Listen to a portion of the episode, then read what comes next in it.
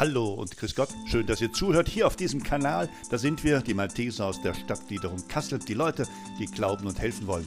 Wir sind unterwegs. Zur Ehre Gottes, zum Heil der Menschen, für das Wohl unserer Gemeinschaft, für den Frieden in der Welt, wie wir gerne sagen. Hört uns zu. Macht vielleicht auch mit und bringt euch ein. Seid herzlich gegrüßt, liebe Freunde von Stefan Grönung, dem Stadtseelsorger.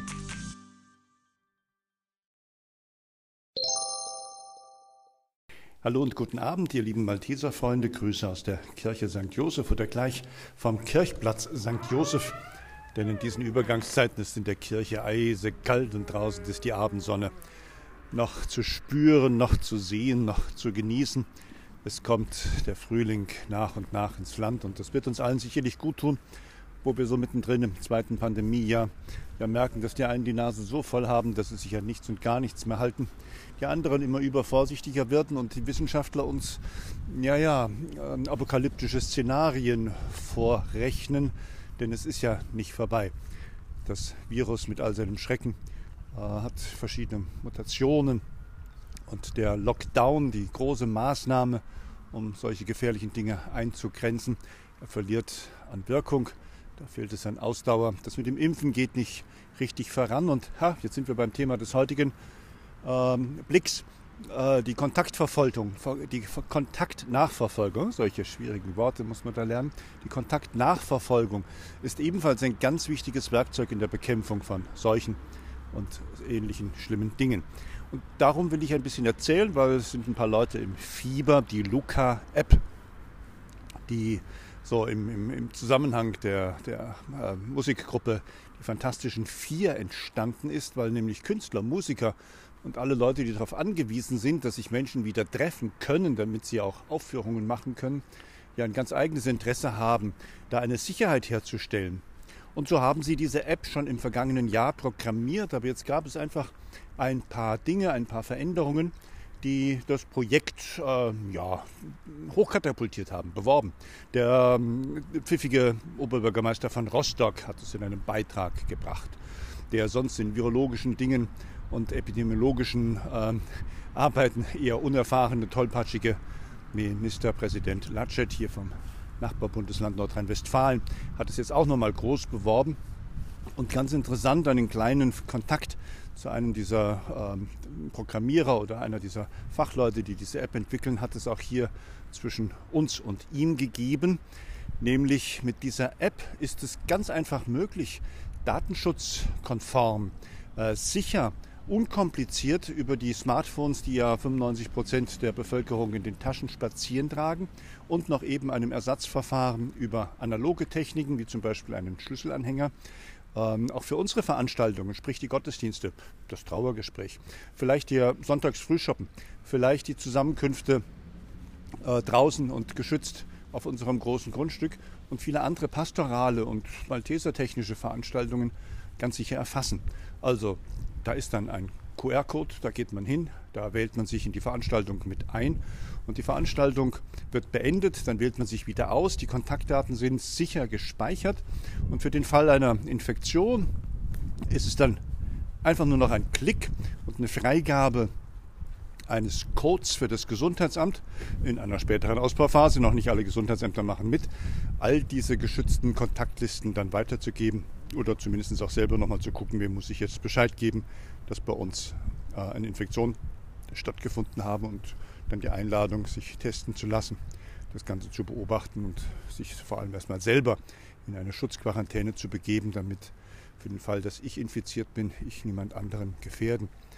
Das ist ja das, was wir jetzt in diesen Zeiten merken, was Solidarität bedeutet und äh, Mitmenschlichkeit und wie der Egoismus sich gegenüber dem Altruismus gebärdet und wie Menschen mit narzisstischer Grundeinstellung ohne Kosten, äh, auf Kosten aller anderen leben und wie auch eine Gesellschaft, die doch eher dem Leben dienen und verpflichtet ist, ähm, ja, Zehntausende von Toten in Kauf nimmt, wohl wissend, wie sie entstehen.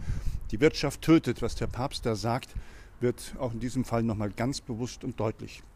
Für eine Ferienreise, für eine Ausflugsfahrt, für mein Partyrecht, für meine Freiheit, ja, darf ich dann bis zu 500 Toten am Tag wieder in Kauf nehmen. Und ich weiß ja dann, wo sie herkommen.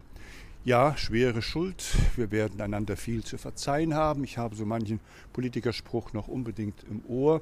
Und ich habe vor allem die Woche einen Satz gehört, der mich bestärkt, auch in meinen Überlegungen da weiter voranzugehen. Wir werden diese Pandemie nur miteinander bewältigen und nicht gegeneinander. Und wir werden entweder alle gemeinsam gewinnen oder wir werden alle gemeinsam verlieren. Und wenn ich dann nochmal über unser Land hinaus gucke, in die große, weite Welt voller Ungerechtigkeit, wenn ich dann nach Norden und Süden und Osten und Westen schaue, wie da vielen Ländern die Infektionen jetzt gar nicht so das Problem sind, sondern das, das Zusammenbrechen der gesamten Gesundheitsorganisation aufgrund von solchen Ausfällen den großen Schaden anrichten, dann merken wir nicht nur in der Fastenzeit, dass wir noch viel zu tun haben, dass wir noch viele Malteser auf der Welt werden müssen, dass der Kampf gegen die Dummheit, gegen die Ungerechtigkeit, gegen die Krankheiten und alle anderen Elende noch zu kämpfen ist. Dieser letzte Kreuzzug, zu dem wir aufgerufen sind, der noch zu bestehen ist, der braucht viele tapfere Helferinnen und Helfer.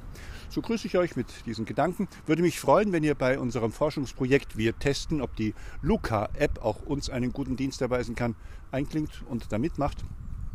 Und alles andere sehen wir, hören wir und werden wir mitverfolgen. Das ist heute der Tag und der Abend des 24. Februars, der Tag, an dem im vergangenen Jahr Rosenmontag gewesen ist. Und erinnert euch, dieser entsetzliche Vorfall, diese Amokfahrt in Volkmaßen gewesen ist. Dort war ein 29-Jähriger in die Zuschauermengen gefahren, gerast, hatte viele Menschen verletzt, darunter viele, viele Kinder aus der Betroffenheit heraus und zum Überlegen, wie schön wir feiern durften und wie schön wir Gemeinschaft erleben dürfen und wie schnell von einem zum anderen Moment Not und Leid über so eine Kleinstadt kommen kann, hatten wir einen Kinderbrief geschrieben.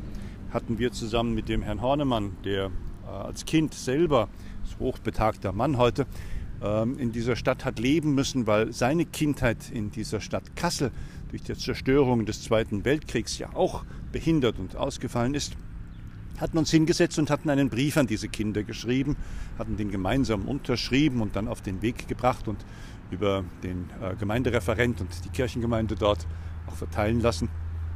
Haben daran gedacht, wie bitter und schlimm das sein muss und hatten auch die Kinder eingeladen, ja dann bei uns ein Jahr drauf, also dann, äh, ja, also dies Jahr, ähm, mit uns einen Spieltag zu veranstalten oder im Jurtenzelt am Lagerfeuer zu sitzen oder sonst was miteinander zu erleben.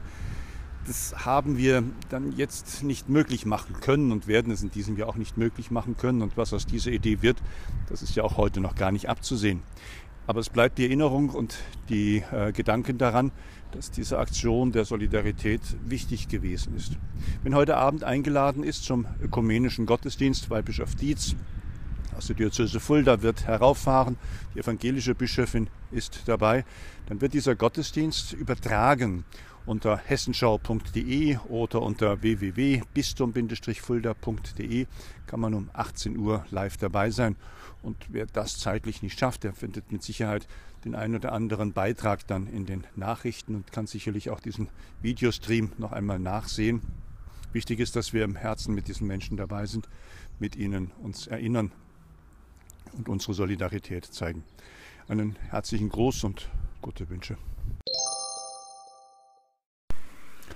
Verehrte liebe Zuhörerinnen und Zuhörer, liebe Freunde, einen herzlichen Gruß zu unserem Fastensonntag. Es ist der zweite. Im Evangelium wird berichtet, dass Jesus mit seinen Freunden auf dem Berg der Verklärung gewesen ist und die Frage, die spannende Frage am Ende dieses Textes, der so viel von Horizont, Ausblick, Weite, Wohlsein erzählt, lautet, wie ist es denn, was ist es denn mit der Auferstehung der Toten? Denn mitten in diesem Rausch schöner Gedanken und Erinnerungen kommt Jesus mit einer Ankündigung von Leid und Schmerz. Und er ist es ja, mit dem wir diese Wege gehen wollen. Deswegen auch unsere Sonntagsgottesdienste, deswegen unsere Zusammenkünfte, deswegen unser Blick in die Schriften und in die Weisheiten, dass wir für unser Leben etwas sehen und erkennen können und das unserer Schwestern und Brüder. So ist es an der Zeit, wieder zu den Gottesdiensten einzuladen, die mit allen Schutzkonzepten und Hygienevorschriften gehalten werden, in denen sich wenige Menschen treffen, die sich vorher anmelden müssen, damit die Abstände sichergestellt sind, damit Gefahren so weit wie möglich, Menschen möglich, ausgeschlossen werden können und wir diese Feier nicht nur für uns, sondern für all die, die wir im Herzen und in Gedanken mitbringen, veranstalten dürfen und das Gebet für unsere Quartiere, für unsere Stadt, für unser Land und die ganze Welt sprechen wollen. Und mir ist dabei aufgefallen, ähm, und das ist so aktuell eine kleine Hobbystudie, dass äh, die ganz allgemeinen Dinge, die berühmten AH, A, L-Regeln und im Winter noch die 3G, äh, ja eigentlich so jedem bekannt sind, im Detail aber doch noch irgendwo nachzubessern ist. Dass wir großen Abstand halten müssen, das ist soweit klar. Der Meter 50 Sitzplatz in der Kirche ist gezirkelt. Das ist soweit verstanden. Dass das etwas mehr sein dürfte, das glaube ich, müssen wir uns immer wieder mal klar machen. Ich äh, muss immer ein bisschen daran denken, dass es in einer Region des Mittelalters bei gravierenden Pestausbrüchen so eine Anekdote, eine Geschichte, eine Überlieferung gibt, dass ein Pestarzt außerhalb der Stadt, der den Leuten die Pestroute, den Peststock empfohlen hat, der mindestens 1,80 Meter sein sollte, große Erfolge hatte im Verhindern der schrecklichen Pestkrankheit. Und in der Stadt, wo man all diese Maßnahmen für überflüssig und auch wenig praktikabel äh, angesehen hat, hohe, hohe Sterbezahlen und viel Leid und Schmerz zu finden waren. Dieser mittelalterliche Peststab, den habe ich immer vor Augen, wenn es darum geht, wie viel Abstand muss ich denn halten. Und da ist ein Meter 80 besser wie ein Meter. Die Hygienemaßnahmen ist klar, nur ich weiß nicht, dieses Händewaschen, das wir gelernt haben, das wir alle miteinander so oft gemacht haben, äh, ist das noch so aktuell? Wird noch Hände gewaschen? Bei jedem Gang von draußen nach drinnen werden die Hände noch öfters gewaschen, als das vorher empfohlen und angeraten war? Oder lässt da auch schon das nach, was wir so an allgemeinen Hygieneregeln ähm, ja auch gelernt haben? Denn das schützt ja nicht nur vor diesem Virus, sondern bewahrt uns ja auch vor vielen anderen Ansteckungsrisiken. Und dass wir aus den Alltagsmasken längst die medizinischen Masken gemacht haben, also die FFP2-Masken oder die OP-Mundschutzmasken. Das ist eine Weiterentwicklung, ein Fortschritt und vor allem auch eine Verfügbarkeit, eine bezahlbare Verfügbarkeit. Da gibt es dann auch noch so ein kleines Sicherheitsplus nach allem, was man lesen, verstehen kann. Und das ist gut. Das sind die A, H und L-Regeln. Das L, das L, das ist das, was im Winter so schwierig ist. Das ist das Lüften. Wann immer wir irgendwo Gelegenheit haben, dass nicht die Aerosole sich im Raum aufbewahren, sollten wir Fenster aufreißen, Türen aufreißen, sollten uns am besten draußen treffen. Wenn wir reden, sprechen, uns austauschen, dann noch einmal mehr. Was es sich mit den drei G auf sich hat, das habe ich schon ein paar Mal erzählt, weil ich das immer wieder liebe. Das ist so aus den alten solchen Lehrbüchern die äh, Grundregel der teuflischen Vier. Und da darf man sich ganz einfach eine Kaschemme, eine Bar vorstellen, in denen viel Alkohol fließt und die Menschen dann unkontrolliert und leichtsinnig werden, wo laut gekrölt und gesungen wird und wo man mit Abstand äh, nicht gut zurechtkommt, weil man am Barhocker nebeneinander sitzt und sich das Wichtigste erzählt. Diese teuflischen Vier sind also ein Fest für alles, was Ansteckungskrankheiten betrifft und für das Coronavirus ja nochmal in besonderer Weise. Und äh, das laute Grölen hatten wir schon, den Alkohol hatten wir schon, die enge, feuchte Kammer und die Bude, die geschlossenen Räume. Das sind eben diese Schwierigkeiten. Ja, und diese lange Vorrede hat einen Sinn. Ich äh, will auf die anderen Werkzeuge hinweisen, wo man auch immer wieder hört, wo erzählt wird, dass sie auch doch nichts helfen und dass sie überflüssig sind und dass sie teuer sind und dass sie nichts nutzen.